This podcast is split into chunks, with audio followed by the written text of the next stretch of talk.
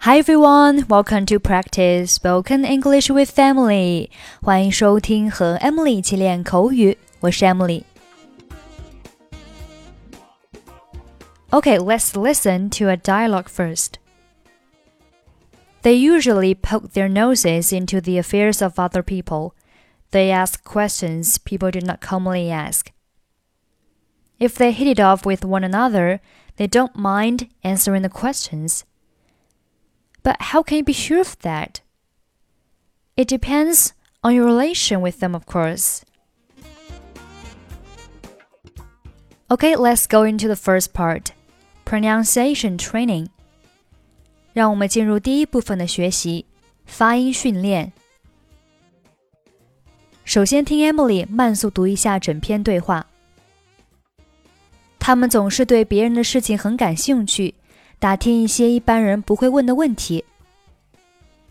They usually poke their noses into the affairs of other people. They ask questions people do not commonly ask. 要是他们相处的好的话，他们不会介意回答这些问题的。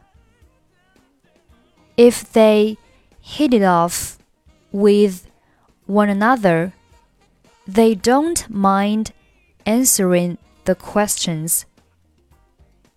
但是，你怎么确认就是那样呢？But how can you be sure of that? 当然，这得看跟他们的关系怎么样了。It depends on your relation with them, of course. 这篇对话需要注意的连读部分有 hit it off, hit it off，连读成 hit it off, hit it off, hit it off, hit it off. One, another, one, another， 连读成 one another, one another, one another. Okay, let's move on to next part. 让我们进入第二部分的学习。vocabulary and phrase learning，单词和词组的学习。我们看第一个单词 poke，poke，p o k e，poke，这个单词可以做动词，表示捅、戳。poke something 或者是 poke somebody 表示戳某物或者是戳某人。poke something with something，或者是 poke somebody with something，表示用某物戳某物，或者是戳某人。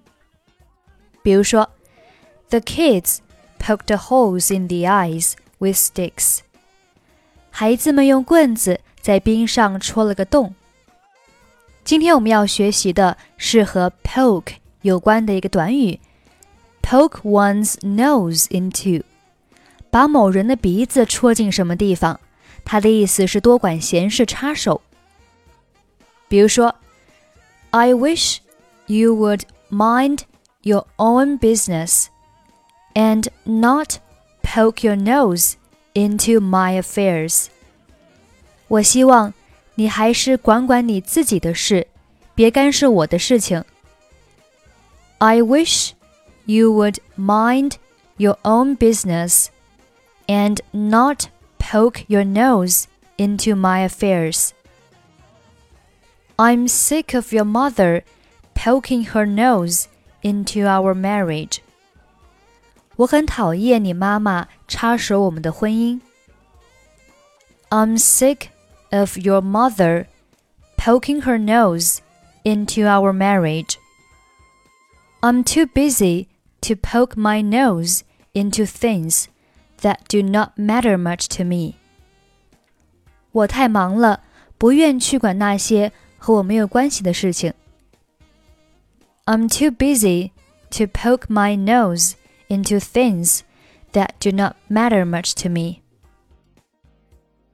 hit it off 表示合得来。比如说，They hit it off right from the start。他们两人一见如故。They hit it off right from the start. He didn't hit off well with these people. 他和他们相处的不好。 He didn't hit it off well with these people. They usually poke their noses into the affairs of other people. They ask questions people do not commonly ask. If they hit it off with one another, they don't mind answering the questions. But how can you be sure of that? It depends on your relation with them, of course.